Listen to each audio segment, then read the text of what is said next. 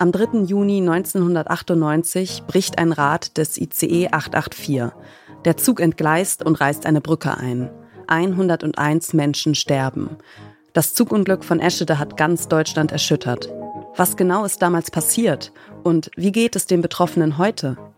Diesen Fragen widmet sich unsere heutige Podcast-Empfehlung. Sobald ich den Namen Eschede gehört oder Bilder von der Unfallstelle gesehen habe, habe ich weggehört, umgeblättert oder umgeschaltet. Das war meine Art der Bewältigung oder Nichtbewältigung. Der Schmerz hat sich zu gewaltig angefühlt, als dass ich ihn hätte zulassen können. Aber jetzt bin ich bereit.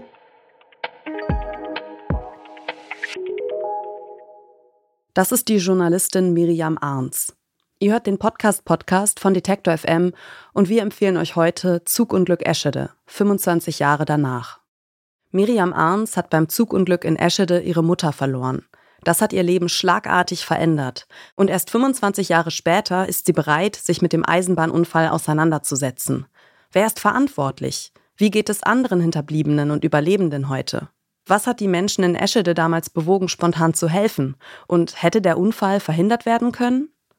Arns möchte im Podcast aber nicht den Fokus auf ihre eigene Geschichte und den Verlust ihrer Mutter legen.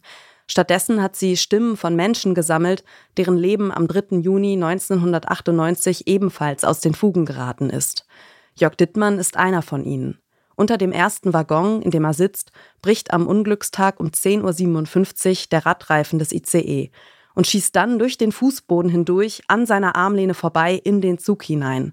Sein erster Gedanke, einen Schaffner finden. Und habe auch gar nicht dran gedacht, irgendwie eine Notbremse irgendwie habe ich gar nicht, glaube ich, nicht gedacht, weil man hat auch keine gesehen. Also in diesem Schockzustand hast du auch keine gesehen auch im Abteil selber so eine drin gewesen sein. Aber wenn du im, oben im Abteil die ganzen Jacken und die ganzen Koffer überall drauf hast und so weiter, dann findest du keine Notbremse.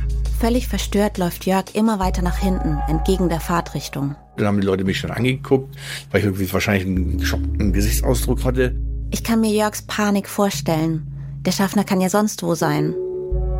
In Wagen Nummer drei findet er ihn. Ich glaube, ich habe zu denen gesagt, kommen Sie mal bitte mit, da ist was Schlimmes passiert. Und dann hat er mich dann aber auch komisch angeguckt. Später wird der Schaffner berichten, dass er auch einen starken Schlag bemerkt hat, sich aber noch keine großen Sorgen macht. Und dann kam er dann auch gleich mit und dann sind wir schlingenderweise sind wir dann nach vorne zu dem Abteil gegangen. Und da wollte ich gerade mit der Hand darauf zeigen und dann gab es nochmal einen riesen Ruck und einen riesen Knall und dann sind wir auch beide schon geflogen, durchs Abteil geflogen. Mit seiner Frau und deren Sohn ist Jörg Dittmann auf dem Weg nach Büsum in den Urlaub. Miriam Arns Mutter ist mit Miriams Schwester auf dem Weg zu einem Klassentreffen in Dänemark. Etwa 220 Passagiere sitzen im ICE 884. Alle mit einer eigenen Geschichte, die an diesem Tag eine neue Wendung nimmt. Auch in das Gedächtnis der HelferInnen in Eschede brennt sich der 3. Juni 1998 ein. Der Unfallchirurg Axel Genslin wird mit dem Hubschrauber eingeflogen. Aus der Luft sieht er schon dieses Bild, das viele von uns kennen. Die eingestürzte Brücke und die ineinander verkeilten, zerstörten Waggons.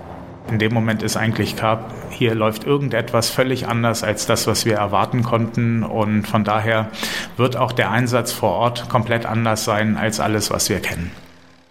Der Hubschrauber landet auf einem Feld neben dem Unfallort. Von dort aus wird Axel Genslin in eine Lagerhalle in der Nähe der eingestürzten Brücke geschickt. Dort waren Patienten liegend, teilweise durch Ärzte betreut, teilweise durch niedergelassene Ärzte, was überwiegend nicht Notärzte gewesen sind, die im schlimmsten Fall in so einer Situation mit dem Gesamtmanagement überfordert sind. Auch die Eschedea bekommen jetzt Anweisungen von den Profis. Sie halten Infusionen oder helfen, Verletzte in die Lagerhalle zu tragen. Hier entscheiden Axel Genslin und seine Kollegen dann, wer von ihnen sofort in eine Klinik gebracht werden muss. Im Podcast Zugunglück Eschede, 25 Jahre danach, rekonstruiert Arns nicht nur den Unfall, sondern hört sich auch unter den Menschen in Eschede um.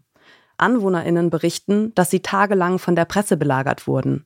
Das Zugunglück hat bis heute Auswirkungen auf die Leben der Betroffenen, ob sie im Zug gesessen oder zu den HelferInnen gehört haben.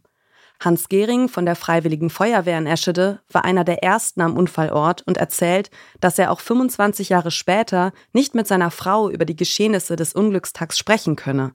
Er wollte sie einfach nicht belasten. Mit einem Kumpel hat er ein paar Mal darüber geredet und dabei geweint.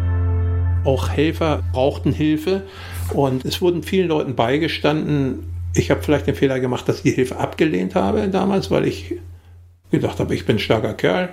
Mein Arzt hat zu mir gesagt, du musst um psychologische Behandlung. Ich habe gesagt, das brauche ich nicht. In den fünf Folgen von Zug und Glück Eschede, 25 Jahre danach, hören wir Stimmen von AnwohnerInnen, Überlebenden, Feuerwehrleuten und ÄrztInnen. Eindrücklich berichten diese Menschen von ihrer Angst und ihrer Überforderung am Tag des Zugunfalls und in den Wochen und Monaten danach.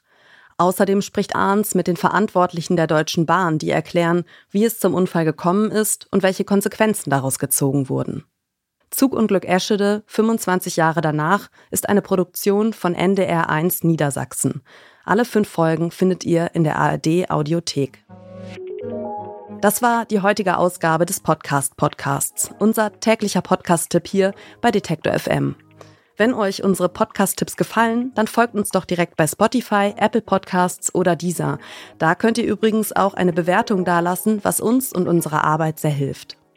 Dieser Tipp kam von Clelio Burkhardt. Die Redaktion hatten Ina Lebetjew, Joanna Voss, Doreen Rothmann und ich, Caroline Breitschädel. Produziert hat die Folge Henrike Heidenreich. Wir hören uns.